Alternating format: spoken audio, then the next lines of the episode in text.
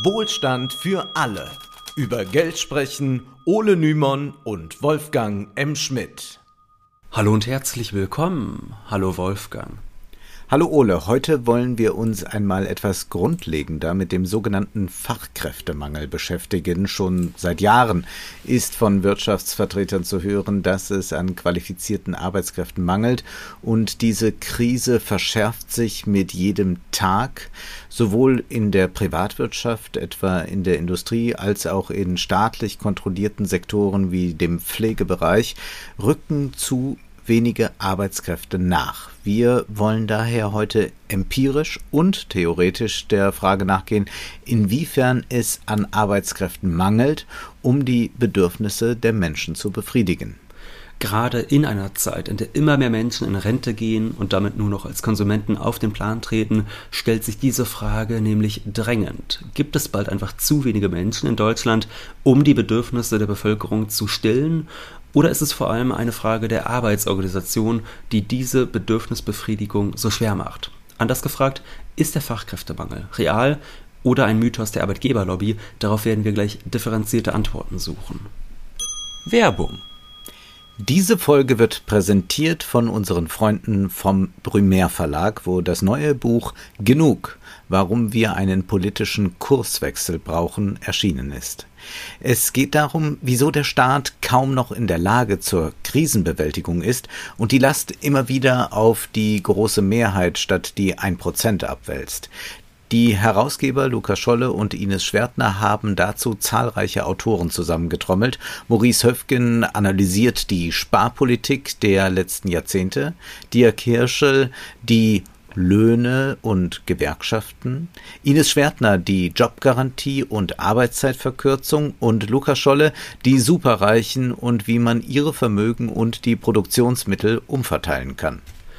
Dieses Buch ist vor allem interessant, wenn man thematisch über den Tellerrand blicken will, da neben der Ökonomie etliche andere Themen wie Pflege, Kultur und Wohnen abgedeckt sind.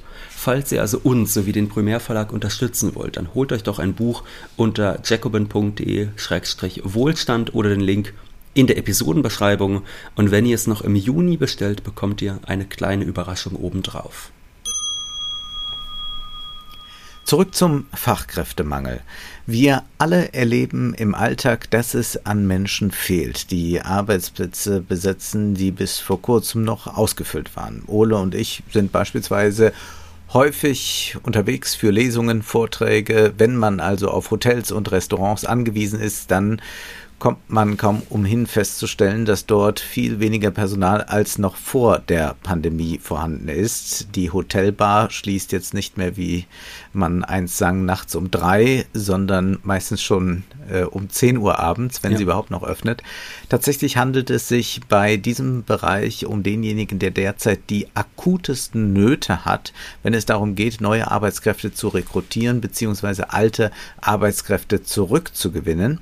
Gerade letzteres ist ein großes Problem, denn infolge der pandemiepolitischen Maßnahmen haben viele Beschäftigte diese Berufszweige verlassen. Das IW, das Arbeitgebernahe Institut der deutschen Wirtschaft, stellte dazu im Kurzbericht vor knapp einem Jahr Folgendes fest.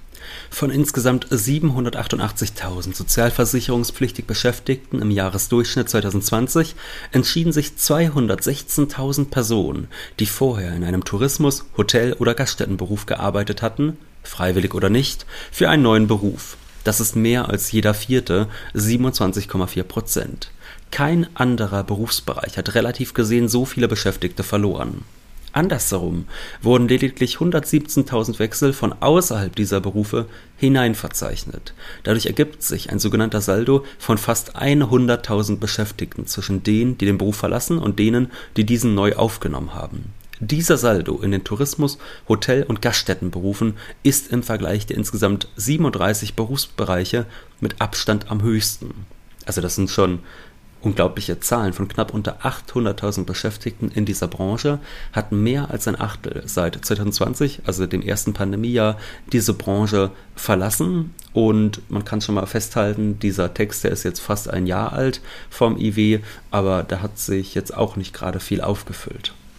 Und das hat mehrere Gründe, etwa dass durch die Lockdowns viele dieser Jobs zumindest zwischenzeitlich überflüssig wurden. Man auch nicht so genau wusste, wann geht es denn wieder los, hat äh, ein solcher Job überhaupt eine Perspektive. Viele Beschäftigte waren gezwungen, sich woanders eine Arbeit zu suchen und haben diese besonders häufig im Handel gefunden, etwa als Verkäufer. Da wird es sicherlich so einige geben, die gemerkt haben, dass die Arbeitszeiten angenehmer sind als im vorherigen Beruf.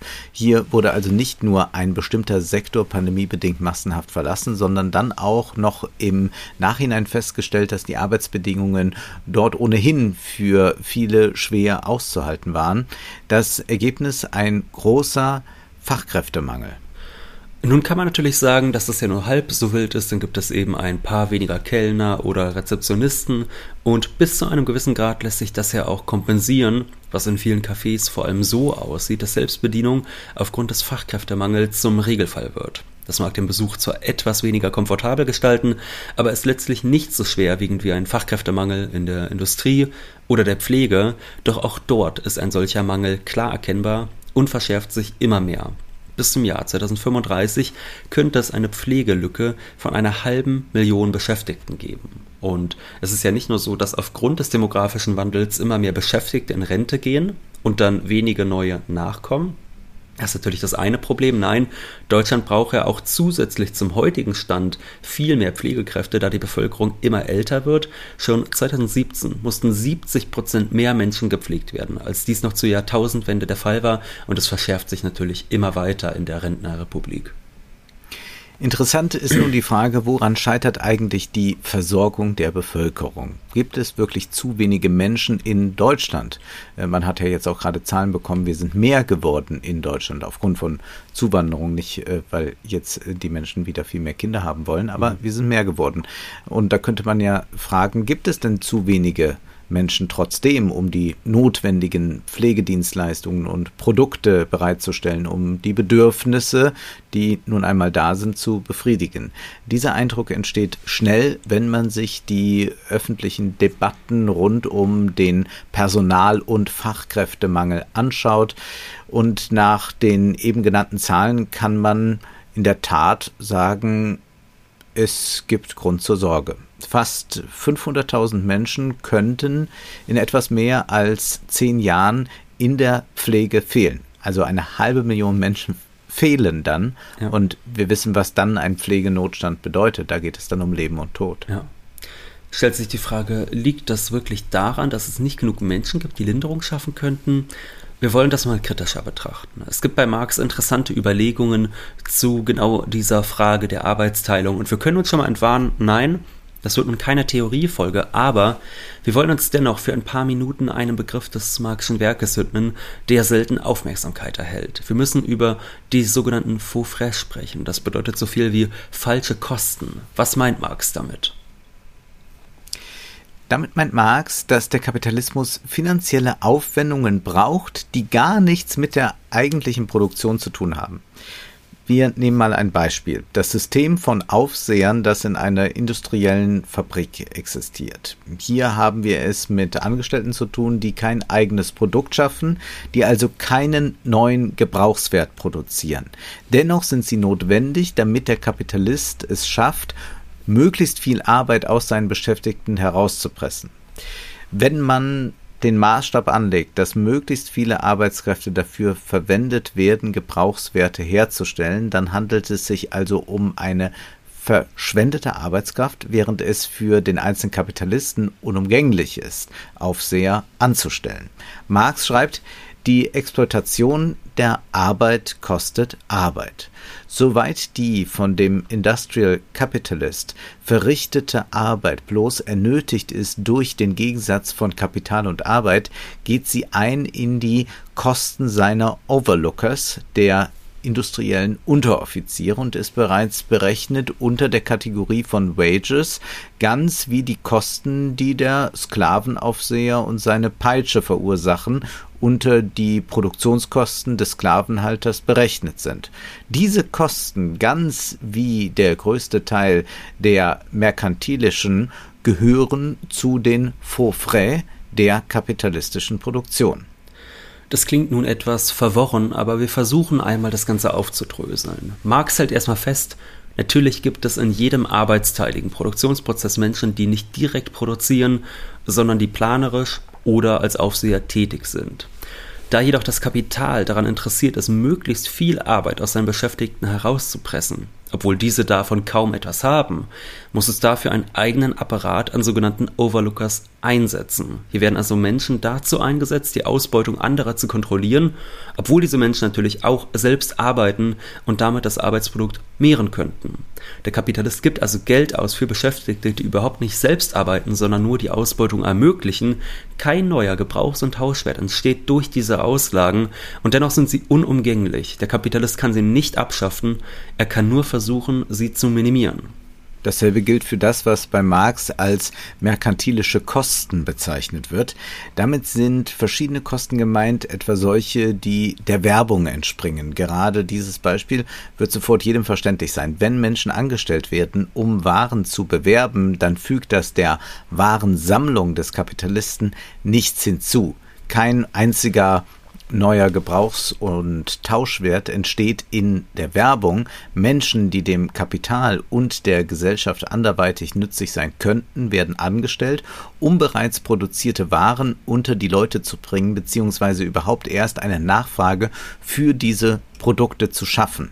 Sie fügen der Ökonomie stofflich nichts hinzu, sondern gehören auch zu den falschen Kosten dieser Produktionsweise. Das gilt für den einzelnen Kapitalisten wie für die ganze Gesellschaft. Ersterer muss Geld hergeben, um seine bereits produzierten Waren in der Öffentlichkeit konkurrenzfähig zu halten, und die Gesellschaft verliert Arbeitskräfte, die dazu dienen könnten, neue Güter herzustellen. Wir wollen damit nichts gegen Menschen sagen, die in einer solchen Branche arbeiten, denn in der Gesellschaft, wie sie jetzt gerade existiert, sind diese Berufe ja notwendig und jeder muss irgendwie sein Einkommen bestreiten. Dennoch lohnt es, sich einmal Folgendes vorzustellen. Wenn wir in einer Welt wären, in der die Bedürfnisse einfach nur ermittelt würden und dann würde kollektiv produziert und verteilt, dann bräuchte niemand Werbung. Also Werbung ist vor allem in einer Gesellschaft kapitalistischer Konkurrenz notwendig. Wenn man eine gut funktionierende Planwirtschaft hätte, das ist zugegebenermaßen jetzt gerade ein großes Wenn, dann bräuchte es keine Werbung mehr. Werbung ist ja erstmal nötig für den einzelnen Produzenten, um sich auf dem Markt zu behaupten. Ne? Da müssen sich dann äh, Ehrmann und ähm, Activia und was weiß ich wer alles müssen Werbung schalten, damit alle äh, Käufer wissen, dass es diese Produkte gibt, damit ihr Produkt äh, gekauft wird, damit ihr Kapital verwertet wird. Aber für die Bedürfnisbefriedigung der Menschen bräuchte man diese ganzen Stellen, die da in der Werbe- und Marketingabteilung sind, ganz sicherlich nicht. Das heißt also, wir haben zum Beispiel in Deutschland gerade eine halbe Million Menschen, die arbeiten in diesem Bereich Werbung und Marketing. Das macht mehr als ein Prozent aller Beschäftigten in Deutschland aus. Das heißt, die sind in einem Bereich gebunden, der den stofflichen Reichtum der Gesellschaft überhaupt nicht erhöht. Und das gehört auch zu den falschen Kosten. Für die Gesellschaft handelt es sich um eine schädliche Form der Arbeitsteilung, denn es hieß ja, um alle Bedürfnisse zu befriedigen, könnten mehr Menschen gesellschaftlich notwendige Arbeiten verrichten. Das heißt dann ja entweder, es können noch mehr Sachen konsumiert werden als vorher, also es können noch mehr Bedürfnisse befriedigt werden als vorher, oder man sagt, wir befriedigen genauso viele Bedürfnisse wie vorher, aber arbeiten dafür insgesamt alle ein bisschen weniger, äh, teilen es gleichmäßig auf, oder irgendwas dazwischen. Es wären alles Möglichkeiten bei einer rationaleren Form der Arbeitsteilung. Obgleich es eine interessante Frage ist, ob eine sozialistische Wirtschaft ganz ohne Werbung oder Marketing, mhm. sagen wir lieber mal Marketing, auskommt. Denn tatsächlich ist ja äh, die Werbung nicht nur als das zu sehen, was so, ja, eine Marke wird laufend geprägt und deswegen hat man gewisse Werbespots, die sich äh, ständig wiederholen und man bekommt dann ja nicht zum ersten Mal mit, dass es diese Nuss-Nougat-Creme gibt, sondern es geht da ja nur darum, dass man das immer wieder so als Inception ins Dir Gehirn muss bekommt. Das ja auch aber keiner nochmal sagen. Mir muss das keiner nochmal sagen. Aber es gibt ja sehr viele Aspekte von Werbung, die informierenden Charakter mhm. haben, beziehungsweise äh, durch Werbung werde ich überhaupt erst aufmerksam, äh, dass es diese äh, Produkte gibt. Und vielleicht stellt sich dadurch auch dann erst das Bedürfnis ein, das ist wieder eine andere Frage. Aber das ist ähm, tatsächlich ein interessanter Gedanke, inwieweit äh, eine sozialistische Wirtschaft ganz auf äh, Werbung verzichten kann oder auf Marketing verzichten kann. Äh, da wäre ich zumindest äh, skeptisch. Also sicherlich weniger äh, Marketing wäre vonnöten, ähm, aber ganz darauf zu verzichten aufgrund äh, von dem Informationsdienst, die Werbung leistet, da bin ich unsicher. Und es kommt ja auch hinzu, dass also das Marketing versucht ja zu ermitteln, ähm, was welche Bedürfnisse vorherrschen. Das heißt also, die äh, Planwirtschaft müsste so ausgeklügelt sein, dass das Wissen irgendwo gespeichert ist, äh, dass das alles vorhanden ist. Aber weiß man das wirklich? Also man kann natürlich durch Digitalisierung da heute Nein, machen, wir müssen das unbedingt mal aufgreifen. Das glaube ich. Aber da, da gibt es, glaube ich, schon noch viele. Ja da viele ich, Sektoren. Da würde ich auch zustimmen. Das Ding ist ja, natürlich muss in jedem Sozialismus auch eine Information bereitgestellt werden, was es alles vielleicht an schönen Produkten gibt. Denn auch im Sozialismus wird, wird auch im Sozialismus wird ja Innovation betrieben, heißt natürlich, man muss den Leuten dann ja sagen, was es für neue Bedürfnisse vielleicht gibt, von denen sie noch gar nichts wissen. Genauso muss man natürlich immer wieder versuchen, die Bedürfnisse zu ermitteln. Da werden natürlich Leute, die bislang im Marketing arbeiten, bestens für geeignet sein, sowas zu machen. Aber natürlich braucht man viel weniger Menschen in diesen Bereichen als heute. Also wenn man jetzt einfach guckt, wie viel an Werbebudgets ausgegeben wird, um große Marken permanent in Medien zu halten, was ja bedeutet, dass unglaublich viele viele Menschen damit gebunden sind in mhm. der Gesellschaft, äh, sowas zu machen. Das heißt ja einfach, dass man da schon eine große Verschwendung von Arbeitskräften hat. Und das ist ja letztlich das, was Marx auch meint mit diesen Overlookers. Natürlich braucht man in jeder Fabrik, auch in einer sozialistischen, Leute, die den Produktionsprozess planen und überwachen. Man braucht davon aber mutmaßlich weniger, wenn der Zweck des Ganzen nicht Ausbeutung ist, weil das natürlich bedeutet, dass die Leute dann ohnehin zufriedener arbeiten, besser arbeiten, weniger Überwachung benötigen und deshalb würden dann auch wiederum weniger dort anfallen. Das heißt, da gibt es schon große Einsparpotenziale an Arbeitskräften. Ich, so würde ich es mal formulieren. Mhm. Und Produktdesign benötigt man natürlich auch, denn natürlich, klar. Wir wollen, wir wollen es ja Sachen. schön haben. Ja. ja, ja, es muss schon schön sein. Vom äh, gesamtgesellschaftlichen Standpunkt aus gesehen stellt sich die kapitalistische Arbeitsteilung tatsächlich aber häufig als schädlich dar. Für den einzelnen Kapitalisten handelt es sich jedoch keineswegs einfach nur um falsche Kosten. Für ihn ist es sehr sinnvoll, diese Ausgaben zu tätigen, denn ansonsten geht er in der Konkurrenz unter. Für ihn kann es daher nicht Ziel sein, diese Ausgaben zu streichen. Er kann nur versuchen, sie möglichst klein zu halten. Und das zeigt sich auch immer stark daran, dass wenn Krise ist, man äh, manche Unternehmen hat, die dann auf Werbung verzichten, mhm. ähm, was eigentlich nicht besonders äh, raffiniert ist, weil man vielleicht dann eher äh, sehen muss, dass man jetzt nochmal besonders versucht, äh, mit Werbung aus der Krise rauszukommen. Also das, da, da spart man dann wahrscheinlich eher am falschen Ende. Es gibt hier doch noch viele andere Bereiche, die unter Faux frais äh, des Kapitalismus subsumiert werden können. Man denke nur an die unzähligen Rechtsstreitigkeiten, die rund um das Eigentum ausgefochten werden und wie viele Menschen mit solchen Streitigkeiten beschäftigt sind, die man sicherlich für die Gesellschaft nützlicher beschäftigen könnte. Oder denken wir an die Ideologen, die die Klassengesellschaft medial reproduzieren. Wenn man ist jetzt mal ein Vorschlag. Wenn man Dieter Nuhr und allen, die an seinen Sendungen arbeiten, um diese Gesellschaft ideologisch zu reproduzieren, etwas Besseres zu tun gäbe, das wäre dann auch gesamtgesellschaftlich für alle Menschen besser. Ja, also Dieter Nuhr ist doch immer einer, der mal so ganz nah an die Kamera kommt und sagt, hier, die Schüler, die sollen man nicht streiken, die sollen was Anständiges machen, die sollen lernen, damit sie dann auch in guten Fabriken arbeiten. Ich finde, das ist ein Vorschlag, den sollte Dieter nur auch mal für sich beherzigen, mal nachdenken, was könnte man noch Sinnvolles tun, womit könnte man wirklich der Gesellschaft helfen. Und uns fallen sicherlich noch andere Ideologen ein, die ähm, momentan äh, doch vieles äh, machen, was uns nicht weiterhilft. Genau. Um es vorsichtig und auszudrücken. Dann könnte man auch wirklich mal sagen, uns geht's doch gut, wenn dann diese Leute auch was Sinnvolleres täten. So viel zur Theorie. Was daran sichtbar wird, der Kapitalismus und seine Arbeitsteilung sorgen eben nicht einfach dass äh, dafür, dass die Bedürfnisse bestmöglich befriedigt werden, sondern erweisen sich im Gegenteil oft eher als Hemmschuh. Wer aufmerksam zugehört hat, der wird festgestellt haben, dass eben zwei Zahlen genannt wurden, die ziemlich genau gleich groß waren. In der Werbeindustrie arbeiten hierzulande 500.000 Menschen. Genauso groß droht die Pflegelücke in etwas mehr als zehn Jahren zu sein. Wie eben festgestellt, fügt die Werbeindustrie dem Wohlstand der Menschen nichts hinzu. Sie ist einfach nur notwendig, um die Verwandlung der Ware in Geld sicherzustellen. Und wenn wir uns also die Frage stellen, Wen braucht man, um die Bedürfnisbefriedigung zu garantieren? Dann gibt es in der Werbebranche jetzt schon genauso viele Menschen, wie in Zukunft in der Pflege dringend benötigt werden. Also da kann man jetzt nicht einfach sagen, ach ja, die Pflege, die gute, die scheitert daran, dass es einfach nicht genug Leute gibt. Das ist die kapitalistische Arbeitsorganisation, die nicht nach Dringlichkeit und gesellschaftlicher Notwendigkeit die Menschen auf die Berufszweige verteilt, sondern nach Verwertbarkeit und Zahlungsbereitschaft, die hier das Problem ist.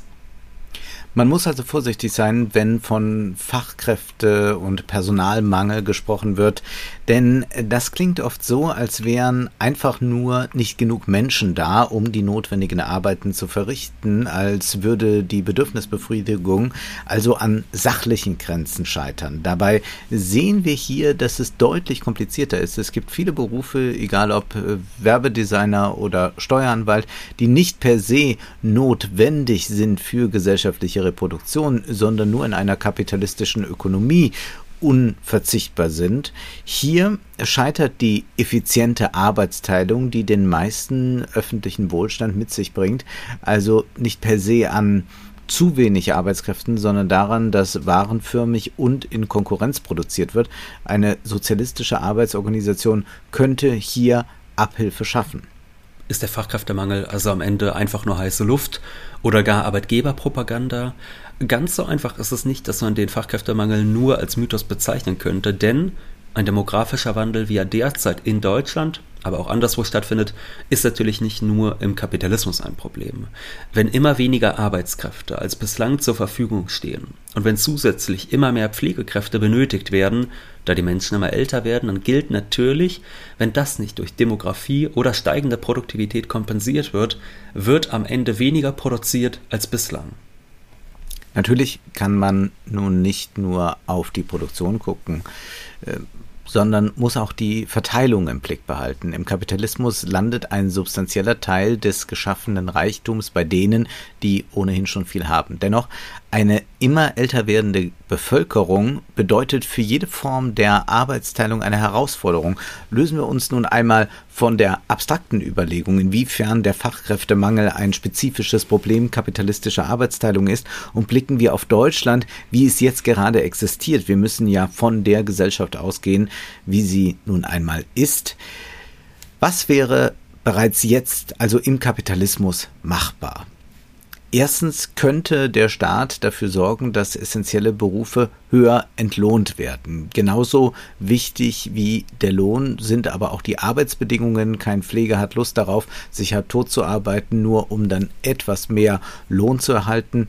Hier könnte der Staat aktiv werden. Wir wissen aber auch, dass es derzeit nicht so sehr danach aussieht. Christian Lindner will unbedingt so bald wie möglich zur Schuldenbremse zurück, weigert sich aber gleichzeitig vehement Steuern für Reicher zu erhöhen. Das heißt am Ende des Tages, dass wahrscheinlich fast überall Einsparungen nötig werden. Die einzige sichere Ausnahme wird wohl die Aufrüstung sein. Es gibt aber auch andere Wege, wie der Staat aktiv werden kann. Er kann etwa aufhören, den Niedriglohnsektor zu subventionieren, denn ein wichtiger Grund für den Fachkräftemangel besteht natürlich auch in zu geringer Entlohnung, wie mittlerweile selbst die Fürsprecher des Kapitals herausgefunden haben. Clemens Fuß, der IFO-Chef, hat kürzlich in einem FAZ-Gastbeitrag zusammen mit Simon Jäger Folgendes festgestellt. In Deutschland wird derzeit intensiv über Fachkräftemangel diskutiert. Trotz Beschäftigungshöchstständen sagen nach Umfragen des IFO-Instituts knapp 50 Prozent der Unternehmen, sie seien durch Fachkräftemangel eingeschränkt. Ebenfalls ein Höchststand. Aus ökonomischer Sicht gibt es auf Knappheit eine einfache Antwort: die Preiserhöhung. Verrückterweise waren es Ökonomen wie der vorherige IFO-Chef Hans-Werner Sinn, die sich immer dafür aussprachen, dass der Staat durch Aufstocken Unternehmen quasi subventioniert, die niedrige Löhne zahlen.